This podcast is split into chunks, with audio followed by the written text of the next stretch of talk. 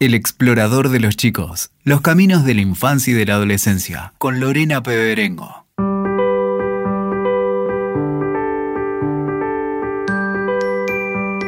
Muy bienvenidos al episodio 11 del explorador de los chicos. Hay muchos temas más para explorar juntos acerca de los caminos de las infancias y adolescencias. Y en este segundo tramo del ciclo comenzaremos a darle voz a los protagonistas de las historias que vamos a contar. Soy Lorena Peberengo y antes de comenzar, quiero invitarte a ser parte de este ciclo de podcast. Podés sugerirnos temas que te gustaría exploremos e invitados que te interese convoquemos para participar de cada episodio. Este es un trabajo en equipo y necesitamos de vos. ¿Nos acompañás? Podés escribirnos a elexploradordeloschicos.com o contactarnos por Instagram. Allí nos encontrás como explorador de los chicos.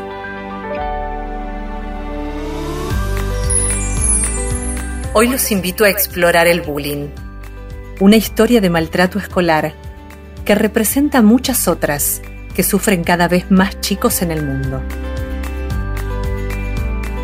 La invitada de este episodio asegura que el bullying definió su vida y que el maltrato escolar que sufrió lo utilizó para ayudar a otros.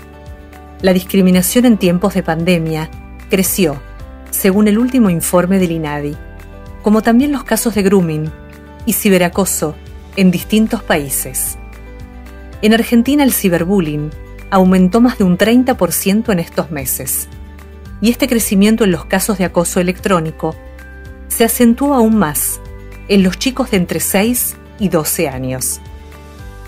¿Cómo podemos enseñarles a los chicos a ponerse en el lugar del otro? A no ser espectadores ante el maltrato a un compañero. A no ser indiferentes al dolor ajeno. A tomar acción cuando ven que alguien está sufriendo. ¿Son los chicos o los adultos los que pueden lograr que esta realidad se revierta? Como en cada episodio, navegaremos en busca de respuestas.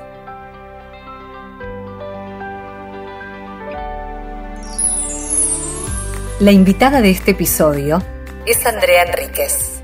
Nació en Chile y vivió siete años en Ecuador, donde comenzó la historia que vamos a explorar. Tiene 23 años y el bullying atravesó su vida cuando tenía 11. Recibió agresiones físicas, cibernéticas, verbales y sociales.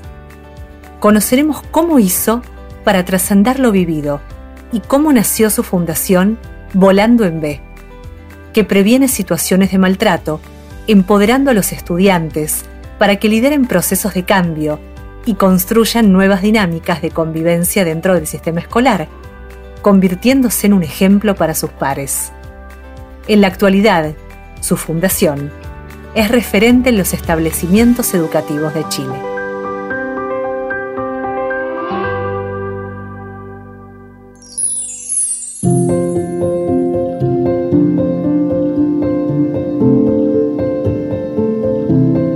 Andrea Enríquez estudió ciencia política en la Universidad Católica de Chile.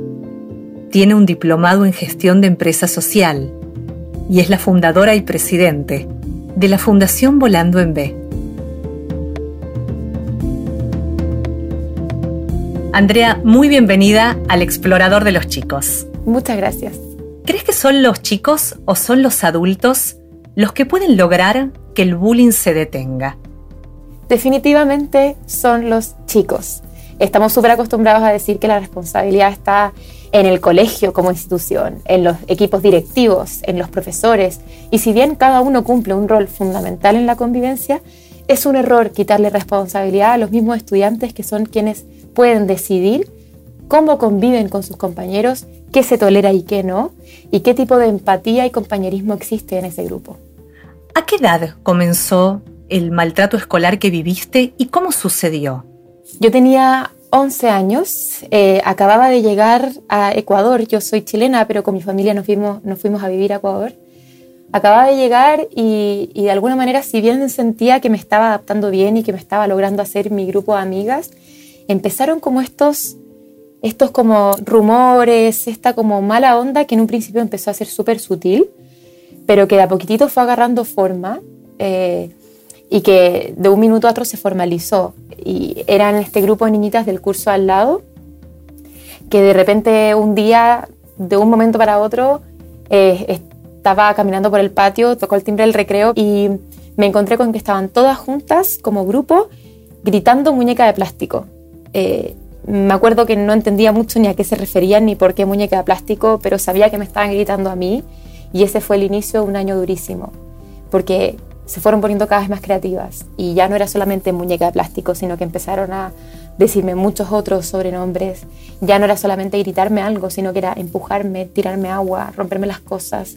Empezaron a molestarme no solamente en el colegio, sino también cuando llegaba a mi casa, porque me llegaban notificaciones al celular de grupos y mensajes y cuentas falsas y un montón de cosas que sentía cada vez más que se salían de mi control. Ya no eran solamente mis compañeras del colegio, sino que involucraron al colegio de al lado, que yo ni siquiera conocía, estaba llegando al país eh, pero ellos también me, molestaban, me gritaban cosas, me insultaban en la calle. En verdad que esto agarró como una forma eh, y una magnitud que se me hacía imposible de manejar, hasta que explotó. Y un día estaba en el patio del colegio y me encontré con que este grupo de niñitas que siempre me molestaba, que lideraban todo esto, estaban como todas juntas, reunidas, eh, al fondo del patio, como al final, en una esquina, como riéndose nerviosa. Y, cuando me vieron, se acercaron a mí me mostraron que tenían unas como poleras, unas camisetas llenas de insultos eh, y con mi cara. Yo no. Mm, me costó mucho entender qué era o qué me estaban haciendo. Era demasiado. parecía una película. No podía creer que hayamos llegado a esto. Pero tenían efectivamente ellas sus, sus camisetas puestas y tenían una bolsa con muchas otras y las repartían a todo el que pase por delante. ¿Cuánto duró, Andrea, el maltrato? Todo esto duró un año y terminó con este día de, de las poleras. ¿Qué consecuencias tuvo en tu vida? Mira, varias, pero te diría que han ido mutando. Porque hay una hay, hubo un momento de mi vida, justo después de todo esto que viví, en el que todas las consecuencias que me había dejado eran negativas. Y, me pesaba la historia y, me costaba entender por qué había pasado y me costaba perdonarme a mí misma, perdonarlas a ellas, recuperar mi autoestima. Me, me costó mucho. Pero también hubo un momento en el que decidí superar, avanzar y hacerme cargo de mi, de mi propia historia, en donde empezaron a convertirse todas esas consecuencias negativas en positivas. Y hoy por hoy con toda la tranquilidad del mundo te puedo decir que tengo solamente consecuencias positivas y que hoy día me hace quien soy, me, dio una vocación, me enseñó toda una parte de mí, me hizo priorizar ciertos valores, o sea, hoy día lo agradezco 100% y en verdad no tengo consecuencias negativas, pero eso ha sido un proceso y que, y que he tenido que vivir cada parte de ese proceso. ¿En algún momento evaluaste la posibilidad de cambiarte de colegio o tus padres lo evaluaron?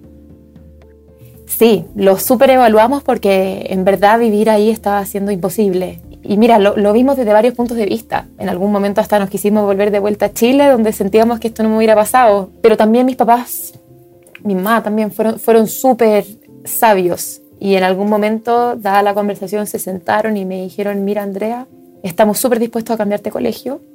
Hemos hecho algunas conversaciones, eh, podemos abrir un proceso para, para que entres al colegio de al lado pero nos gustaría proponerte que enfrentes esto y que cuando lo sientas superado y enfrentado, te cambies de colegio.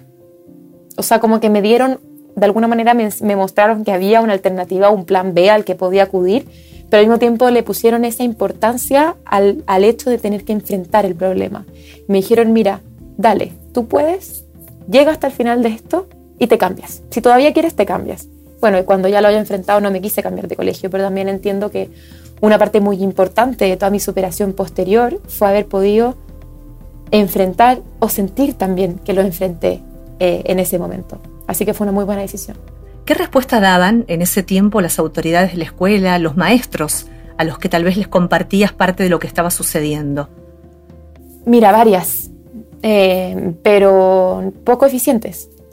El colegio estaba súper informado. Eh, yo hablé harto con algunas profesoras, hablé harto también con mis papás que acudieron a la directiva del colegio y el colegio nunca cerró las puertas y finalmente, viendo la historia en general, era necesario acudir al colegio y hay muchas de las medidas concretas que tomaron que a poquitito sí fueron sirviendo.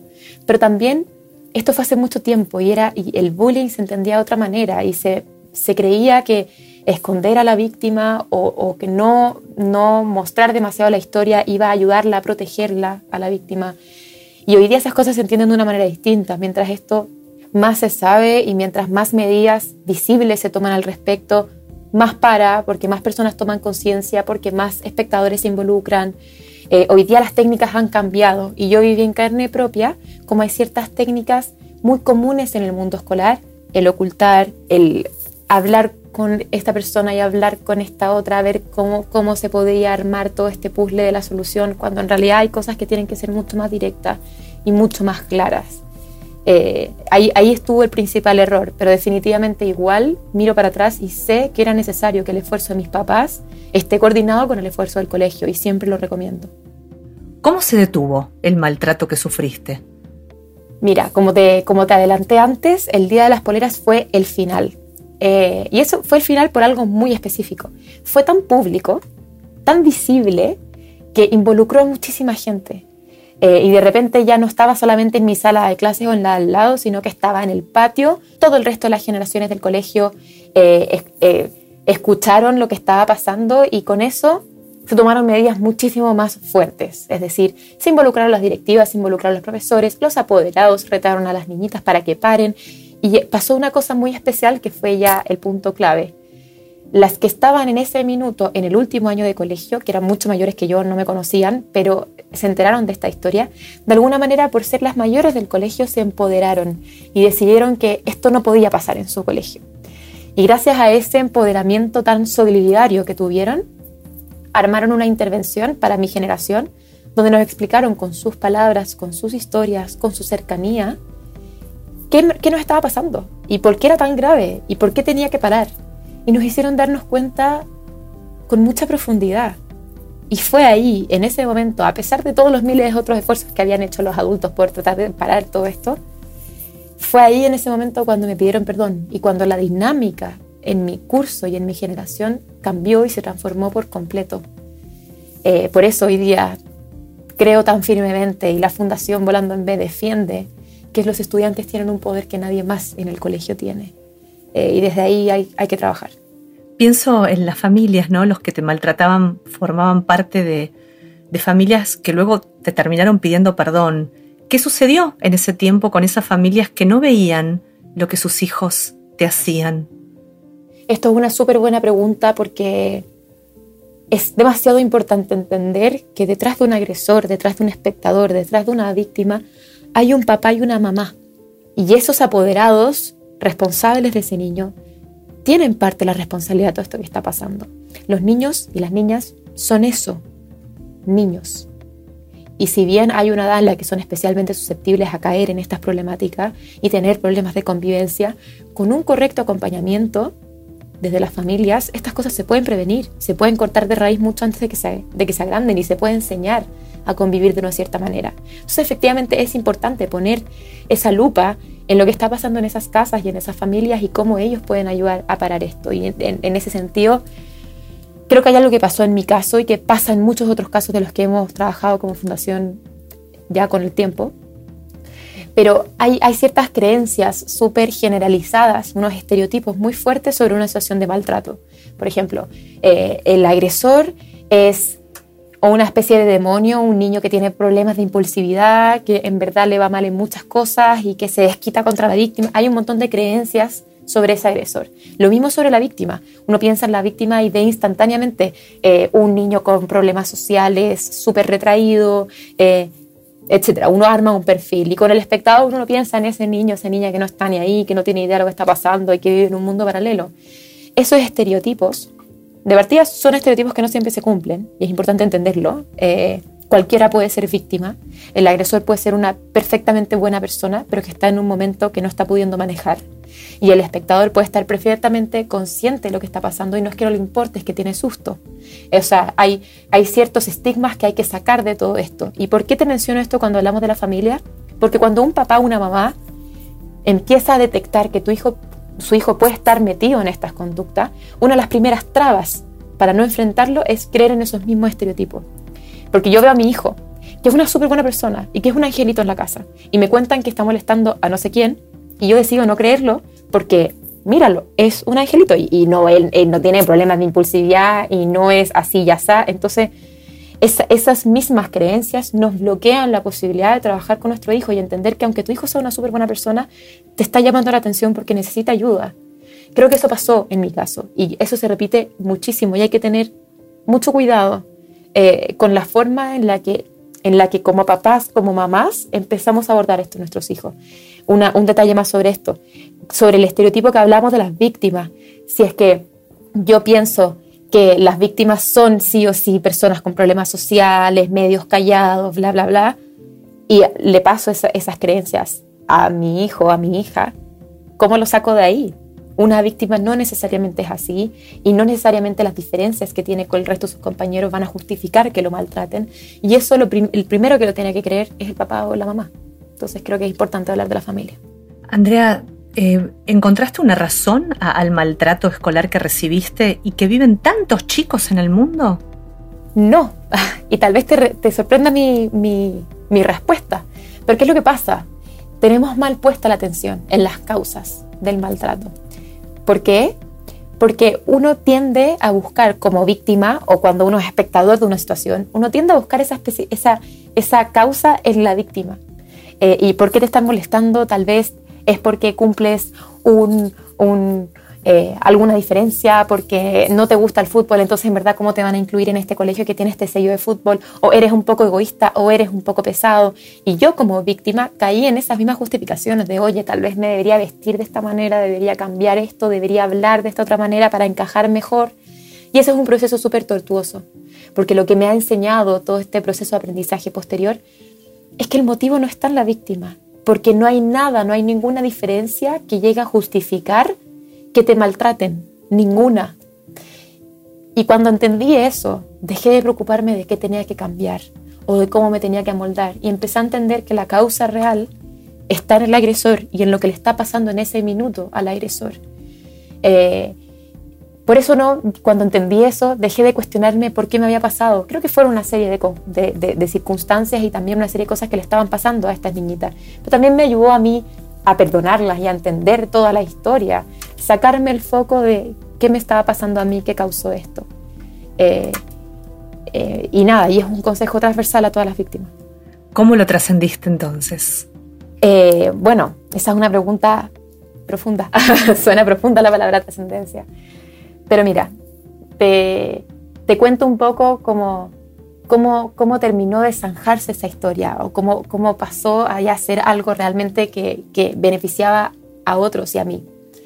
Bueno, hubo, un momento clave. Yo me dediqué como tres años después eh, de lo que me estaba pasando, o sea, de lo que me había pasado, me dediqué tres años a superarlo, a entenderlo.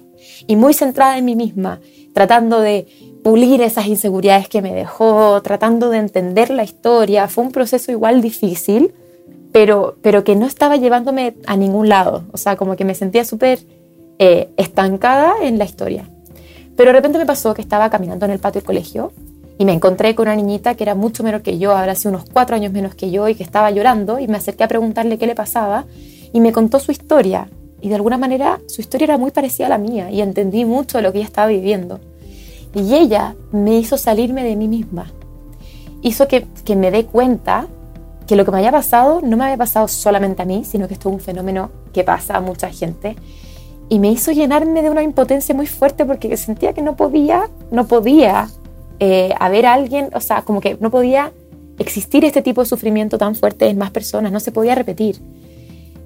Y cuando descubrí eso, y cuando me di cuenta de todo esto, en ese minuto cambió mi percepción sobre lo que me estaba pasando y me di cuenta, me comprometí con ella a ayudarla, a hacer todo lo que esté en mis manos para, para ayudarla a salir de esto. Y también me di cuenta que era necesario poder superar mi historia y poder de encontrarle un sentido y que termine en un final feliz para poder compartirla y que a ella le sirva. Y todo este proceso de superación que te conté que llevaba tres años arrastrando, aquí llegó a su fin y realmente lo superé, porque le encontré sentido y porque lo canalicé en una ayuda a otras personas y porque de repente entendí por qué me había pasado todo esto. Y ahí ya cambia la historia y, cambio yo eh, y, y, en el fondo empieza todo lo que es el gran camino de Volando en B. ¿Cómo pasaste de ser víctima a crear una fundación contra el maltrato escolar? Después de este momento clave que te estaba escribiendo, yo había hecho una promesa, tenía que hacer todo lo que esté en mis manos para ayudarla. Y investigué, tuve como, cuando fuimos de vacaciones, había terminado el año, estuve investigando, me comía el cerebro pensando cómo la podía ayudar y recordé lo que en mi caso había sido la solución, es decir, que las alumnas mayores del colegio se empoderen e intervengan en las menores. Y en ese momento armé una intervención con ese mismo modelo donde son los estudiantes mayores los que intervienen en los menores y se lo llevé a la directora del colegio y le dije, están pasando todas estas cosas, necesitamos hacer algo al respecto y te tengo esta idea y le llevé como una idea armada y ella creyó en mí, un paso muy importante de toda esta historia, el colegio me abrió las puertas, me derivó a otros adultos en el colegio que me podían ayudar y ese año, el 2013, yo tenía 14 años, era una estudiante de colegio común y corriente, pero con la estructura del colegio armamos este primer Volando en B, que fue básicamente una intervención súper grande entre las generaciones mayores a todas las generaciones menores, eh, hablando sobre la importancia de sensibilizar en esto eh, y, formas de vivir una buena convivencia. ¿Cómo funciona este programa, Andrea? Los chicos que forman parte de capacitar, de estos grupos que capacitan a otros para detectar los casos de niños que están sufriendo, ¿se muestran, son visibles o trabajan sin que los más chiquitos o los que están padeciendo alguna situación de maltrato lo sepan? Es un grupo súper, súper visible. Lo que nosotros hacemos en definitiva es conformar esta especie de centro de estudiantes, pero específicamente encargados de convivencia escolar. Eh, y bajo esa, bajo esa figura ellos empiezan a representar desde su rol como estudiantes mayores, empiezan a representar valores de convivencia y a tratar ciertas temáticas y a, mostrar la relevancia sobre ciertos valores. Entonces, ellos hacen campañas dirigidas mensuales en todo el resto del establecimiento y trabajan con cada una de las generaciones del resto del colegio eh, con herramientas que nosotros les vamos dando y los vamos acompañando, pero, pero una de las partes más importantes de, los buenos resultados de este programa es ese posicionamiento de esta influencia positiva que tienen estos pares eh, e introducirla en todos los cursos, en todos los casos, en todo lo que está pasando dentro del colegio, porque desde su rol de modeladores eh, de, de conductas positivas es que se puede ir construyendo desde los mismos estudiantes una convivencia positiva. ¿Y trabajan con autonomía dentro de la institución escolar? ¿O hay algún docente o directivo que los coordina a estos chicos que ayudan a los más pequeños? Es muy importante involucrar a la parte adulta de la comunidad escolar eh, dentro de todo lo que hacemos. Y sí, este equipo efectivamente es coordinado por tres profesores que están a cargo del programa y de todas sus partes y de acompañar a este equipo. Y también, en el fondo, involucra en, en, mucha medida el programa, involucra a los profesores jefes de cada uno de los cursos, involucra eh, a todos los apoderados, involucra al equipo directivo y todos de a poquitito desde su rol y desde la forma en la que ellos pueden aportar a la convivencia, se van involucrando para que este gran programa Volando en B, insertado en el colegio, cobre vida eh, y se vaya introduciendo dentro de la cultura escolar. ¿Cuántas escuelas en Chile ya participan de este programa? En Chile están trabajando al momento 28 colegios. ¿Y llevas un conteo, un diagnóstico de situación de cuántos casos se han podido resolver y a cuántos niños se han ayudado desde que se implementó el programa en tu país? Nosotros llevamos ya eh, un año con un instrumento de medición de clima escolar en, los colegios en los que hemos ido trabajando. Ese, ese, ese gran instrumento está, está todavía en piloto, lo estamos desarrollando en conjunto con una universidad de acá, entonces todavía no están terminados y polidos los estudios, pero nosotros dentro de ese instrumento medimos muchísimos indicadores de convivencia, no necesariamente, o sea, no solamente victimización, sino sentido de pertenencia, eh, identidad escolar, un montón de cosas que tienen que ver finalmente con la forma en la que se convive en ese, en ese establecimiento. Y, y sí hemos visto resultados sobre todo en, en, en, esas dimensiones en concreto, donde se sienten cada vez más parte del colegio los estudiantes, se sienten cada vez más orgullosos de ser parte de ese curso en específico o de ese colegio en específico. Y finalmente todo eso te va reflejando una especie de fotografía de cómo al trabajar la convivencia se va formando todo, toda una cultura y todo un entorno donde todos se sienten parte. Eh, así que estamos súper felices con esos resultados y ya esperamos luego tener el estudio completo. Un programa, imagino, que tendrás deseos de que simplemente llegue y desembarque a otras escuelas, ¿no? De diferentes países del mundo.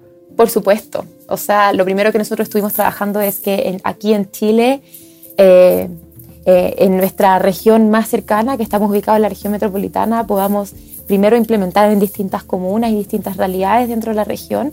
Paso siguiente, lo llevamos a distintas regiones dentro de Chile, probando distintos pilotos de cómo hacerlo bien a la distancia eh, y ya el paso posterior, de todas maneras, es acudir a esos países en Latinoamérica que nos han contactado porque sabemos que la convivencia es relevante a nivel transversal, totalmente, eh, y, que, y que todos los colegios, desde su propia realidad, como tienen estudiantes, que es nuestro principal recurso para poder trabajar todo esto, lo pueden implementar y les haría bien. Estamos convencidos de eso. Así que nuestro siguiente paso es crecer a nivel regional.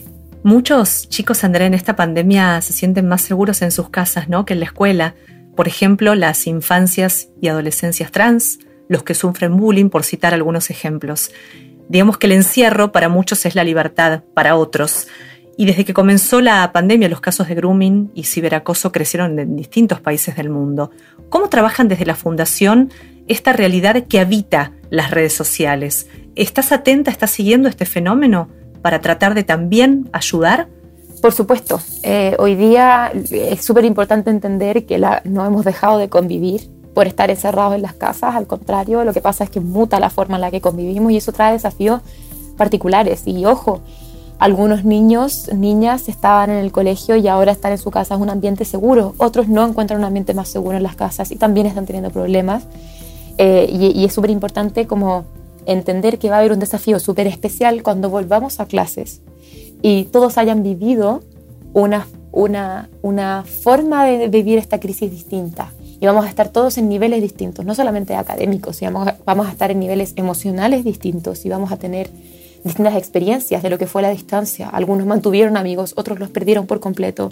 Eh, van a pasar muchas cosas y vamos a estar desregulados. Y eso va a requerir a la vuelta que las comunidades escolares funcionen como comunidad y se pongan de acuerdo y armen ambientes donde podemos con paciencia, con cariño, con empatía, con tolerancia, respetar el ritmo distinto en el que están los de al lado eh, y, en el fondo generar estos espacios seguros para que todos podamos a poquitito nivelarnos emocionalmente, físicamente, mentalmente, de todas las formas posibles, digamos.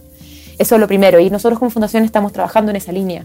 Por un lado, ahora dentro de la pandemia misma, nos hemos preocupado de generar contenidos útiles, tanto en nuestras redes sociales, que en nuestro Instagram, arroba volando en B, desde ahí hasta en los mismos colegios donde estamos trabajando, eh, donde les mandamos cápsulas a los apoderados sobre cómo acompañar a sus hijos en este momento, cómo enfrentar la convivencia digital. hemos estado haciendo a través de nuestros mismos estudiantes líderes de nuestros colegios campañas digitales para que ellos enseñen el buen uso de, la, de, la, de las plataformas digitales y la, y la convivencia en el espacio cibernético y todo lo que se implica. Al fondo, todavía hemos, hemos podido llegar a estudiantes, apoderados, a profesores con distintas herramientas y lo que hemos hecho sobre todo es adaptar nuestros contenidos para este contexto, contexto en específico.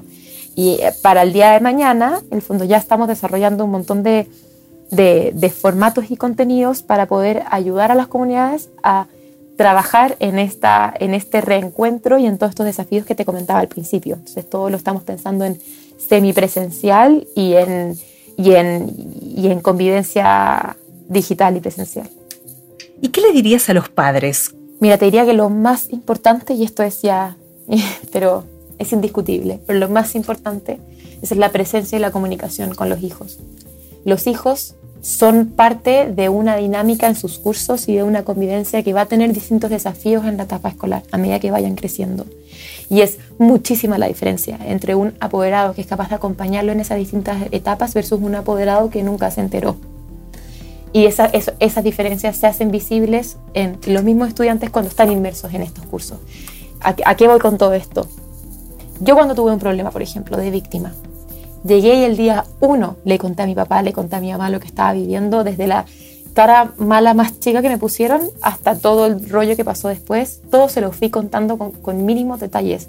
Pero eso no fue de la nada. Yo pude contarles porque había un sistema de comunicación en mi casa armado desde antes que me permitió con esa misma confianza y sabiendo que no me iban a juzgar por lo que les iba a contar, con eso precreado pude acudir a mis papás desde un principio. Entonces, aunque tus hijos no estén hoy día involucrados en esto, a todos nos toca en algún momento de la vida ser víctimas, agresores o espectadores. Y la única forma en la que tú vas a poder enterarte y estar acompañando a tu hijo en ese proceso es teniendo sistemas de comunicación fuerte en las casas eso de partida. Y una de las formas en las que puedes fortalecer un sistema de comunicación es informándote. Porque ¿qué es lo que pasa? Los papás, las mamás nos, nos, miran muchas veces y nos dicen, oye, en verdad el mundo digital se me hace enorme, no tengo idea qué plataformas están usando mis hijos y como que pareciera que todo esto se les escapa de las manos. Y yo entiendo esa angustia. También lo que pasa, lo, que también es verdad es que en Internet encuentras muchas de las respuestas de lo que estás buscando. Y a veces es tan simple como buscar aplicaciones virtuales más usadas en niños de tal y tal edad en Chile o en Argentina. Y te aparece y encuentras esa información. Y cuando ya, tienes, ya entiendes el lenguaje con el que te está hablando tu hijo, puedes hablarle de una manera más cercana. Pero es importante que todo este acompañamiento se base en esa buena comunicación, saber en qué están y enseñarles ciertos valores para enfrentar el momento en el que están. Esa es la clave. ¿Y cómo le transmitirías a los chicos de qué manera pueden ayudar? Mira, súper simple, pero una convivencia positiva se arma en base a una serie de decisiones chicas y cotidianas. Y esas decisiones las pueden tomar muchas personas y en el colegio y pueden ayudarnos a tomarlas muchas personas en el colegio, pero finalmente el que tiene que tomar la decisión clave es el estudiante que está en ese curso y que ve a uno que está más solo y lo va a acompañar. Eh, detecta que, que, alguien está haciendo una broma pesada y decide pararle el carro y defenderlo y decirle algo. Esas pequeñas decisiones van transformando a ese estudiante como una especie de piedra sólida en el curso como una especie de superhéroe para sus compañeros. Y a medida que un estudiante toma decisión y el de al lado también, y el de al lado también, se empiezan a formar cursos donde no se tolera el maltrato y donde hay un espacio seguro para todos y donde nadie queda afuera. Y esos son, no se necesita nada más que los mismos estudiantes para que ese curso se pueda conformar como tal. Entonces los invito a todos los estudiantes que pueden estar escuchando esto a tomarle esa gravedad a esto y entender que en el minuto en el que tú decides colaborar y construir una buena convivencia, esto empieza a cambiar. No es necesario mirar hacia el lado. Tú lo formas y de a poquitito el curso se va construyendo de una mejor manera. Y ese, es el espacio que queremos generar y que es importante. ¿Qué aprendiste en todos estos años con el sufrimiento que padeciste y que pudiste transformar en ayuda a los demás? te diría hay una cosa más eh, micro y una cosa más macro. Eh, lo más chiquitito tiene que ver con que aprendí ciertas prioridades. Aprendí a priorizar ciertas cosas en mi vida. Y una de esas cosas que, que priorizo hoy, gracias a esto, es el buen trato. Y el buen trato es transversal a todos los aspectos de mi vida, porque en el fondo siempre me va a tocar convivir con alguien más allá del mundo escolar. Y para mí hoy día, habiendo sufrido lo que es un espacio donde hay maltrato, hoy día entiendo que yo, mientras pueda controlar mis acciones y mis decisiones, voy a priorizar siempre, voy a ser siempre empática, voy a priorizar la tolerancia, voy a apagar los rumores cuando me llegan, voy a preocuparme de ser una persona eh, buena, tratando bien a los demás. Y eso pareciera pequeño, pero en realidad eh, eh, me hace tomar un montón de decisiones en base a eso. Así que entiendo la prioridad que tiene el buen trato en, en mi vida para, para construir mejores relaciones con mi entorno. Eso de partida. Y lo segundo tiene que ver con que aprendí que la edad no es un obstáculo para generar proyectos que puedan tener impacto, que puedan ayudar a los demás y que, y que en, en, cualquier circunstancia se puede llegar a lograr algo que vaya en bien de los demás. Y, y yo partí esto cuando tenía 14 años. Y ya, sí, lo hice en un colegio eh, que, me, entregó toda una estructura, pero también después, a medida que la fundación fue creciendo y cuando ya llegué a Chile y, se consolidó como fundación y armamos un equipo y hoy día somos varios involucrados en esto, yo sigo siendo muy joven para el cargo que tengo. Pero eh, si hay algo que me ha enseñado en la, la vida en todo este tiempo, es que puedo tener la edad que sea, pero lo más importante es que yo pueda reconocer qué partes por mi falta de experiencia tal vez, por mi edad tal vez, no tengo idea, no soy capaz de cumplir todavía y me rodee de las personas que me van a ayudar. En el fondo, a través de la conformación de equipos eh, buenos, útiles, que, creen en tu causa, se puede construir algo muy grande. Da lo mismo la edad que tengas. Tienes que atreverte y tienes que buscar a esas personas alrededor tuyo que van a poder aliarte con, aliarse contigo. Entonces creo que esos son dos grandes aprendizajes y que creo que pueden ser aplicables para cualquier persona.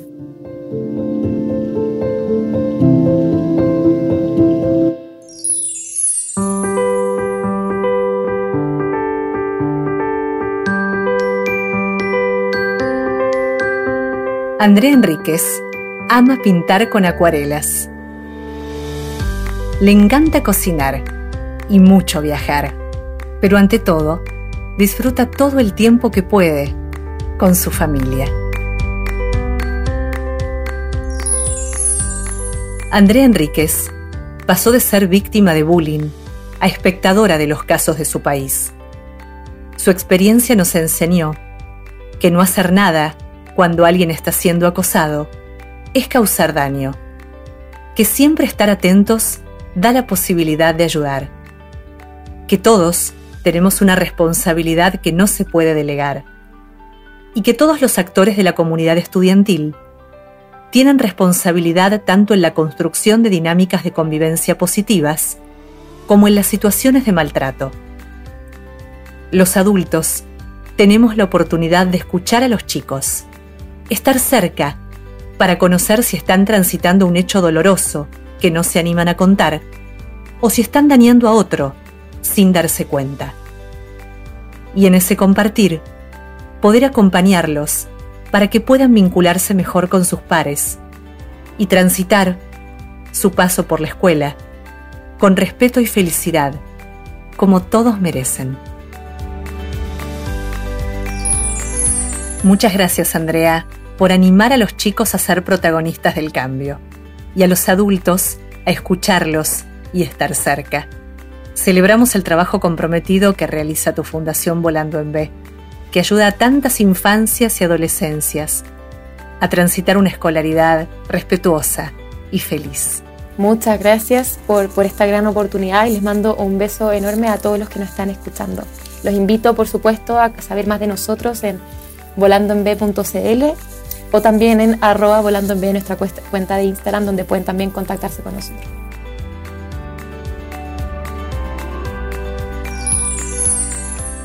Los invitamos a seguir conectados en Instagram. Nos encuentran con el nombre Explorador de los Chicos y también en Instagram en explorador-cultural. No olviden enviarnos los temas que les gustaría que exploremos en próximos episodios. Nos reencontramos muy pronto. Hasta entonces.